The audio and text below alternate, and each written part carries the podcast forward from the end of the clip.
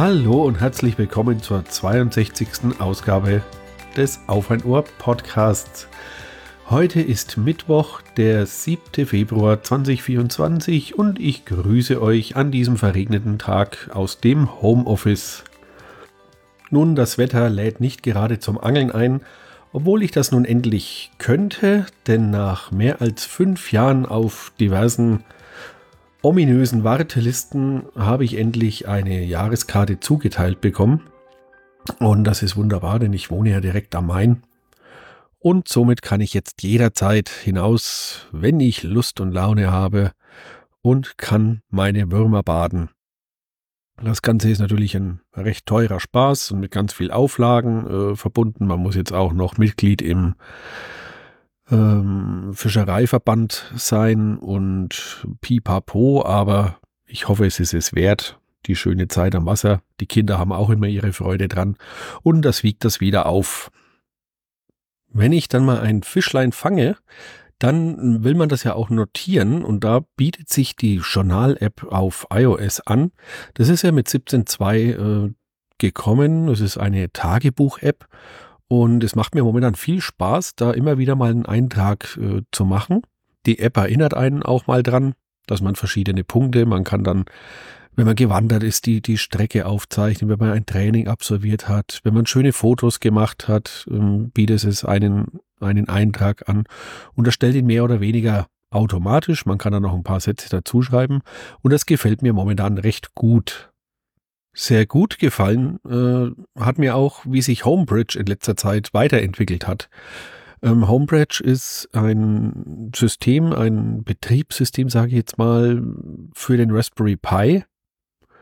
Das kann man einfach aufspielen und dann kann man mit ganz einfacher Konfiguration verschiedene Sensoren an den Pi anschließen. Ich selber habe einen Temperatursensor und einen Luftfeuchtigkeitssensor und mit dem kleinen Raspberry Pi Zero kann ich nun den an eine, na, an ein Akkupack angeschlossen in jedes Zimmer legen, in dem ich mal die Temperatur und Luftfeuchtigkeit protokollieren möchte. Und man kann es dann auch ganz leicht über einen QR-Code in sein Home, in die Home-App äh, Home App von Apple importieren. Und es ist eine schöne Übersicht, äh, die verschiedenen Räume und es ist sicherlich nicht schlecht, die Temperatur und die Luftfeuchtigkeit etwas im Blick zu haben. Dann habe ich in letzter Zeit noch öfters mit dem Co-Piloten von Bing.com herumgespielt. Ähm, letztendlich ist das halt eine KI, der man Text vorgibt und sie kann dann alles Mögliche daraus machen. Zum Beispiel, ach ja, schreibe mir einen äh, Beschreibungstext für eine gewisse Wurstsorte oder sonst irgendwas und dann erstellt er einem ganze Webseiten, wenn man möchte. Man kann auch gezielt Codeprobleme eingeben und er bietet einen dann Beispiele.